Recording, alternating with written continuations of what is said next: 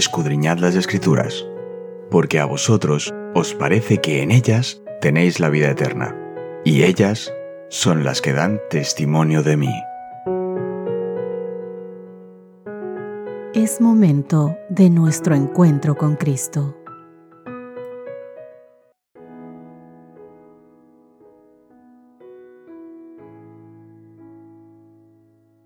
Hola, hola, ¿qué tal mis queridos amigos? Qué gusto poder encontrarme un inicio de semana más junto a ustedes. Les recuerdo que en esta ocasión vamos con la segunda parte del tema que comenzó la semana pasada. Misión en favor de los no alcanzados. Y en este caso, mi querido amigo, nuestro texto base lo vamos a encontrar en el libro de Mateo, el capítulo 15, el verso 28. Entonces Jesús respondió, Mujer, Grande es tu fe. Sea hecho como quieres y su hija quedó sana desde esa hora. ¿Sabéis? Desde el principio, un Dios amoroso buscó a sus hijos perdidos. Génesis capítulo 3, verso 9 nos dice así. Y hasta hoy, mis queridos amigos, este mismo Dios, amoroso, misericordioso, sigue tratando de alcanzar a todos sus hijos perdidos. Vamos a ver un texto de la Biblia que nos habla sobre esto, incluyendo a los perdidos de las ciudades. Apocalipsis capítulo 14 versos 6 al 12. Vi volar por en medio del cielo a otro ángel que tenía el Evangelio eterno para predicarlo a los moradores de la tierra, a toda nación, tribu, lengua y pueblo, diciendo a gran voz, Temed a Dios y dadle gloria porque la hora de su juicio ha llegado y adorad a aquel que hizo el cielo y la tierra, el mar y todas las fuentes de las aguas. Otro ángel le siguió diciendo, Ha caído, ha caído Babilonia, la gran ciudad porque ha hecho beber a todas las naciones del vino del furor de su fornicación.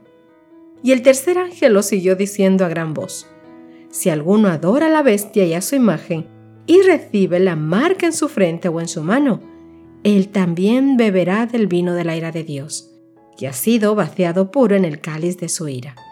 Y será atormentado con fuego y azufre delante de los santos ángeles y del Cordero. Y el humo de su tormento sube por los siglos de los siglos, y no tiene reposo ni de día ni de noche los que adoran a la bestia y a su imagen, ni nadie que reciba la marca de su nombre. Aquí, aquí está la paciencia de los santos los que guardan los mandamientos de Dios y la fe de Jesús.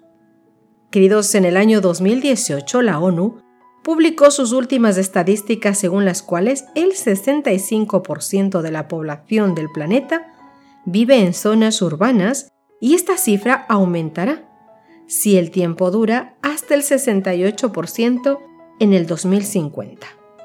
No tenemos opción debemos dar testimonio a los que viven en las ciudades. Sin embargo, muchos miembros del pueblo de Dios actúan como Jonás. Cuando son llamados a dar testimonio a una ciudad, por la razón que sea, huyen de la tarea. Cuando estuvo sobre la tierra Jesús, ministró no solo a los habitantes de las ciudades de Israel, sino también a los de las regiones extranjeras, es decir, a los de fuera de la nación judía y del pueblo elegido.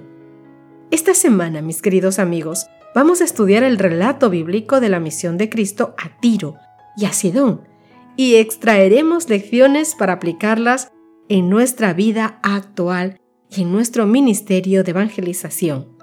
Hoy vamos a comenzar con el título Misión a regiones más alejadas. Leemos, mis queridos amigos, que Jesús partió con sus discípulos de Genezaret y se retiró a las regiones de Tiro y Sidón Vamos a ver esto en la palabra de Dios. Mateo capítulo 13, verso 34 dice, y terminada la travesía, vinieron a tierra de Genesaret. Y Mateo capítulo 15, verso 21 nos habla de dónde fueron. Saliendo Jesús de allí, se fueron a la región de Tiro y de Sidón. Muy bien. ¿Por qué crees que los llevó de Galilea hasta estos lugares paganos? Bien, los llevó a los discípulos en este viaje de estudio a las fronteras de estas regiones extranjeras para que ellos pudieran aprender in situ lo que no podían aprender tan fácilmente metidos en Galilea. Él quería enseñarles lecciones que los ayudarían a prepararse para su llamado de alcanzar a todos los grupos de personas, incluyendo a estos urbanitas, esto es, quienes viven en las ciudades. Recuerda que la predicación se debe hacer a toda tribu, lengua, pueblo, o sea, a todos hasta el final de la tierra. Vamos a leer algunos textos bíblicos. Veamos aquí cómo estos textos nos ayudan a comprender un poco el trasfondo de estas ciudades. Comencemos con jueces capítulo 3 versos del 1 al 6. Haré una lectura rápida porque lamentablemente el tiempo es muy cortito y hay muchos textos que ver. Pero tú tómate tu tiempo para que después de este estudio, en tu culto personal, puedas leerlas, analizarlas con oración y con mucho más tiempo. Escucha con atención. Estas pues son las naciones que dejó Jehová para probar con ellas a Israel, a todos aquellos que no habían conocido todas las guerras de Canaán, solamente para que el linaje de los hijos de Israel conociese la guerra, para que la enseñasen a los que antes no habían conocido. Los cinco príncipes de los filisteos, todos los cananeos, los sidonios y los jebeos que habitaban en el monte Líbano, desde el monte de Baal Emón hasta llegar a Hamat, y fueron para probar con ellos a Israel, para saber si obedecerían a los mandamientos de Jehová que él había dado a sus padres por mano de Moisés.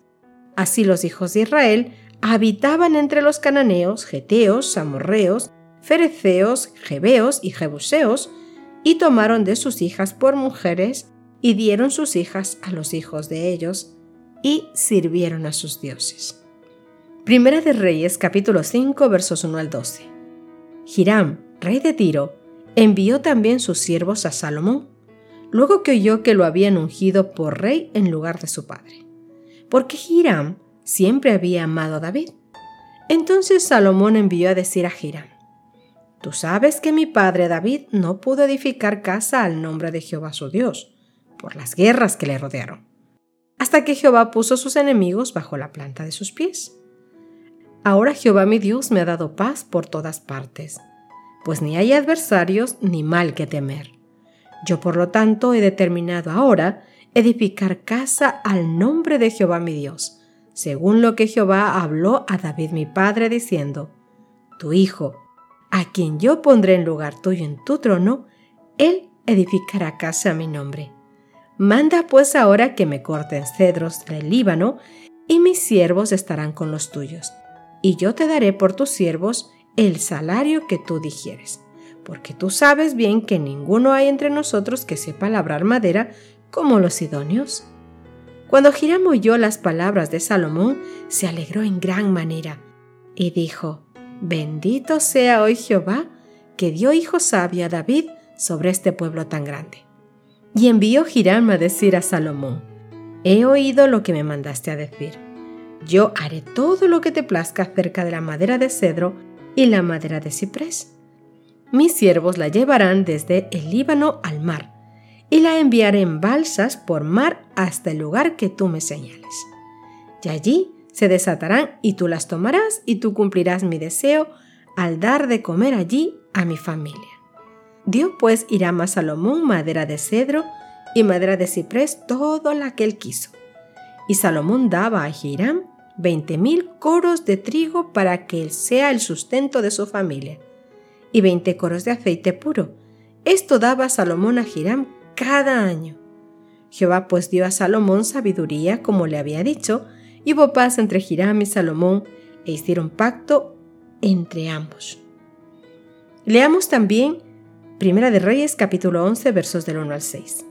Pero el rey Salomón amó además de la hija de Faraón a muchas mujeres extranjeras, a las de Moab, a las de Amón, a las de Edom, a las de Sidón y a las Eteas, gentes de las cuales Jehová había dicho a los hijos de Israel, no os llegaréis a ellas, ni ellas se llegarán a vosotros, porque ciertamente harán inclinar vuestros corazones tras sus dioses.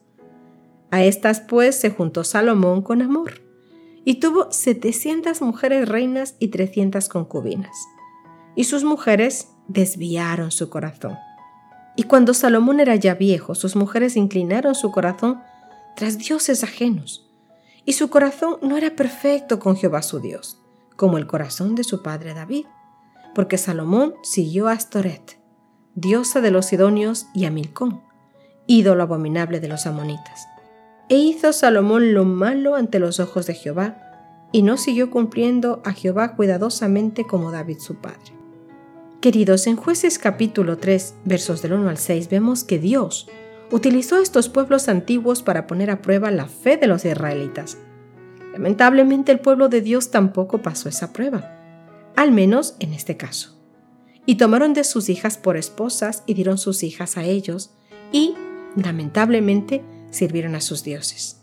Jueces capítulo 3 versos 6, así que desde el principio este pueblo fue un obstáculo para Israel.